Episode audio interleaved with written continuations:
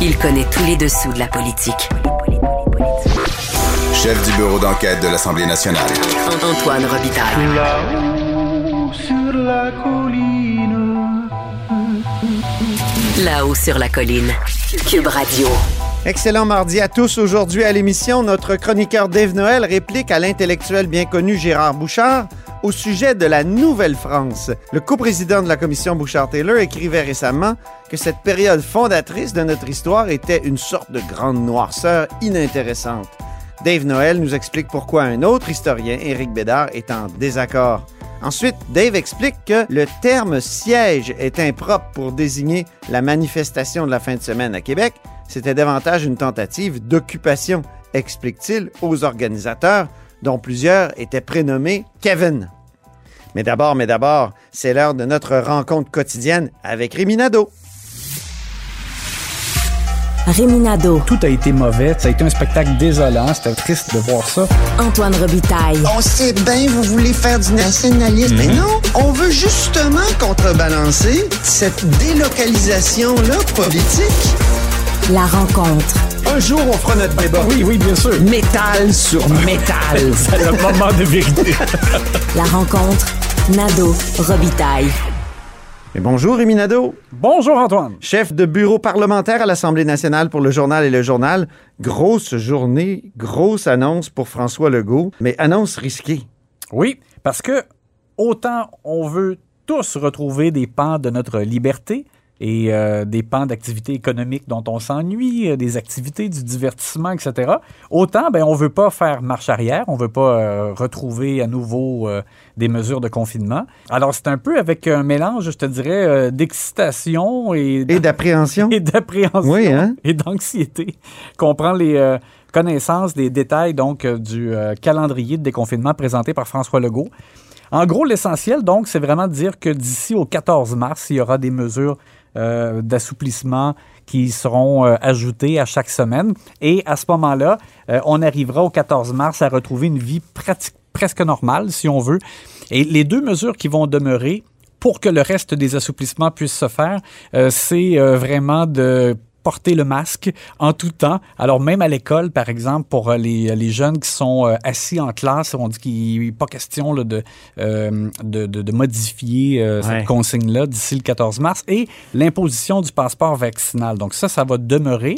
Mais en échange de ça, on va retrouver graduellement les restaurants à pleine capacité, les oui. salles de spectacle à pleine capacité, euh, le fait qu'on qu'on qu'on ne sera plus limité pour les rassemblements dans les maisons. Je- oui. Euh, alors voilà, donc tout ça. Je est- sais là, que ça va prendre cinq semaines, mais euh, la question de Marie-Michel Sioui du Devoir était excellente. hein. Il nous disait il y a quelque temps qu'il fallait y aller mollo, mais là, on y va presto. Ben, cinq semaines, ils nous répondent c'est graduel. C'est ça, je me Il y a fais- récemment, on disait qu'il y avait des nuages noirs. C'est inquiétant. Ben, c'est ça. Alors c'est là, inquiétant. c'est- comme schizophrène. C'est ça. Comment le conjuguer avec ce que la santé publique nous a dit la semaine dernière, Dr Boileau, qui parlait des nuages à Oui. l'horizon. On, on prévoit même une, une nouvelle augmentation d'hospitalisation à la fin du mois de février. Mais Christian Dubé avait quand même une réponse pas pire là-dessus, c'est qu'il a dit euh, non seulement les hospitalisations ont baissé d'environ 1000 là, en deux semaines, donc il y a vraiment une tendance Ouais. lourde à la baisse, mais l'autre chose, c'est que euh, le réseau de la santé retrouve une marge de manœuvre en termes de personnel, parce qu'il y avait 20 000 euh, absents dans le réseau de Ah, la c'est santé au pire de la vague Omicron, alors que là, ils ils sont 10 à 11 000. Euh, alors, il dit on a aussi plus de bras pour soigner les gens dans les lits, etc. Bon. Alors, mais il faut pas qu'ils se trompent. C'est important qu'il n'y ait pas de, de marche arrière. Et c'est l'heure de l'analyse sportive de la période de questions.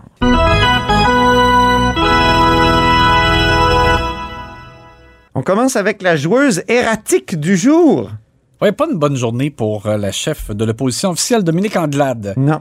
à qui tu as posé une question qui m'apparaissait, ma foi, fort simple? Oui. en point de presse euh, au cours de l'avant-midi, là, avant la, la- la période de questions au Salon Bleu.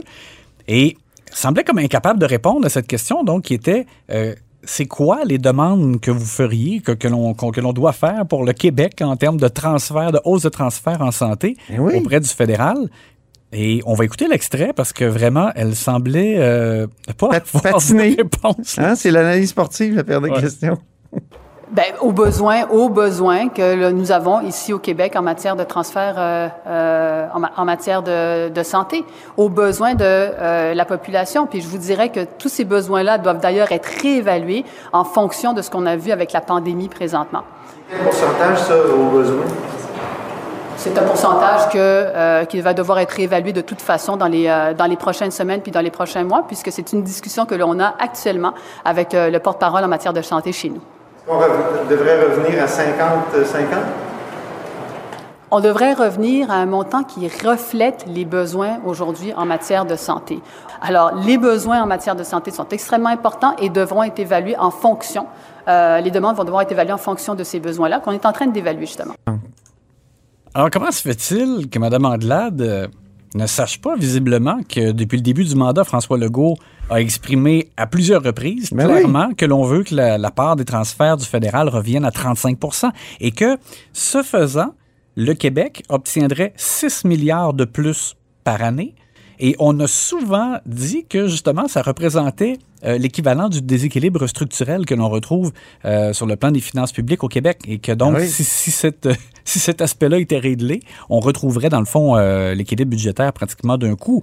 Et il faut pas oublier qu'il y a eu quand même deux élections fédérales depuis ce temps-là.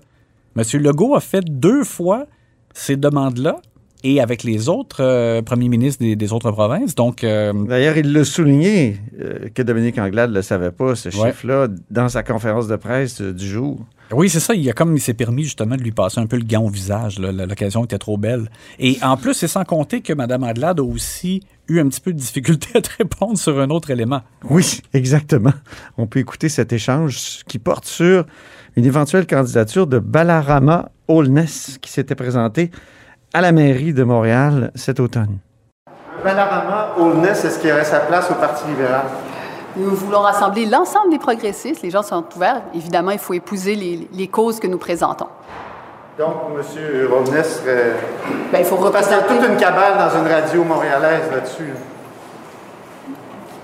Oui, radio anglophone. Il y a toute une cabale, vous voulez Pour dire? que M. Holness soit candidat du Parti libéral du Québec. Ah, écoutez, il faut, euh, comme je dis, on veut rassembler toutes les forces, euh, toutes les forces progressistes, et maintenant il faut que nos positions, euh, évidemment, soient reflétées dans les candidats que nous allons avoir. Est-ce que c'est- ça correspond? Si la question, c'est la question du, si votre question porte euh, sur la question du bilinguisme, par exemple, euh, je pense que j'ai été très claire sur euh, la nécessité d'avoir un usage très fort francophone pour la métropole. C'est fondamental, c'est essentiel, ça fait partie de notre histoire, puis je pense que le message ne peut être plus clair que Donc, Ba- Balarama Holness, il n'est pas bienvenu au Parti libéral et ça vient un peu en contradiction, Rémi, avec euh, l'idée des, des- des investitures ouvertes, qui qui est mis en avant, euh, qui est mise en avant par le Parti libéral du Québec. Oui, parce que Mme Andelade euh, veut rompre un peu avec euh, ce qui s'est fait dans le passé et permettre, euh, elle disait, au moins plus de 60 si je me rappelle bien, des circonscriptions de tenir euh, des investitures ouvertes. Puis là, il y a comme un mouvement à CJAD, là, la radio anglophone à Montréal, pour qu'il soit candidat. Donc, on verra où ça va euh, mener tout ça. On revient à l'analyse sportive de la période de questions. Tir de barrage du jour. Oui, c'est Chantal Rouleau, la ministre responsable de la métropole, qui a essuyé les, les tirs euh, des euh, partis d'opposition, donc les libéraux, André Fortin, du côté de Québec solidaire, Alexandre Leduc, qui sont tombés à bras raccourcis sur la ministre parce que euh, les, les deux ont soulevé le fait que la RTM a présenté un avis vraiment défavorable au gouvernement Legault par rapport à son projet de, de développement de, de, de REM de l'Est. Et il faut dire que Mme Rouleau, elle a fait souvent l'objet de critiques euh, de, de ma part d'ailleurs, notamment euh, le- lors de la gestion de la première vague de pandémie, tout se déroulait à Montréal. Puis on disait, mais voyons, où est, la, où est la ministre responsable de la métropole qui était complètement absente? Et dans certains dossiers, on a l'impression qu'elle n'est pas là. Et souvent, elle répond, puis elle est très endormante, faut le dire. Là. Elle se rabat sur des phrases toutes faites, puis euh, Et là, elle, Mais là, aujourd'hui, ben voilà, elle a retrouvé un dynamisme. Donc, on a vu une Chantal Rouleau euh, se défendre bec et ongle. vraiment? Et ce qui est drôle aussi, c'est qu'il y a même quasiment un décalage entre la réponse qui avait l'air pratiquement désintéressée de François Legault en point de presse qui est sur la COVID. Euh, Quelqu'un a posé la question donc euh, sur le, le REM de l'Est et il a dit bon ben ça sera euh, la balle est dans le camp de Valérie Plante, ce sera à elle de voir si ça fait son affaire, si le projet demeure parce que tu sais si ça fait pas l'affaire de la ville de Montréal. vrai. bon. Mais mais monsieur Legault, c'était pas plus que ça alors que Chantal Rouleau debout pointait disait bon vous Un projet de société, le REM. oui, tu De l'Est. C'est ça, et puis il faut répondre aux besoins des gens de- du secteur de l'Est. Les libéraux ont négligé l'Est. Exactement. Ah non, elle était vraiment, vraiment en grande forme. Bon, alors, peut-être qu'elle avait besoin de ça. Lyrique, Euh, presque, je dirais. C'est ça le mot que je cherchais tantôt. Ouais. Lyrique. Eh, en tout Elle cas, était- oui. mais elle, elle m'est apparue extrêmement sincère sur ces questions-là. Elle avait l'air piquée au vif et surtout parce que euh, André Fortin quand même a mis le doigt là, peut-être sur quelque chose de sensible en disant euh, et ils ont mis de côté les caquistes, le prolongement de la ligne bleue pour faire Oui. le REM de l'Est et c'est pour la circonscription de Chantal Rouleau. Euh, donc elle, a- elle a pas aimé ça. Euh, Jolin Barrette. Je trouve que c'était le lancer frappé du jour. Oui, oui, oui, c'est ça exactement. Alors voilà quand même, Chantal Rouleau, je trouve, c'est bien défendu dans l'ensemble, mais c'est sûr que là, ça reste à voir. Et évidemment, il y a, il y a nettement beaucoup d'inquiétudes euh, liées au REM de l'Est, Ben oui. notamment quand- à son aspect, euh, je te dirais, Visuel. visuel. Oui, c'est ça exactement. dit que c'est laid. Oui. Alors, à suivre, qu'est-ce que fera le gouvernement Legault avec cette patate-là? Une autre patate à 10 milliards, c'est comme, euh, Mais oui, comme le, le tunnel Québec-Lévis. c'est comme ton tunnel. Donc, euh, qui a compté dans son propre filet, Rémi, en terminant? Les caquistes dans, dans leur ensemble, parce que euh, concernant le- la, la décision du gouvernement d'augmenter euh, la norme d'émission de nickel, euh, ben, à Québec, c'est très sensible dans le secteur de Ben, Limoilou, où les gens déjà euh, sont aux prises avec la white birch, avec euh, le- les poussières du port. Euh, bon, il y a eu des épisodes de poussière rouge dans le passé, etc.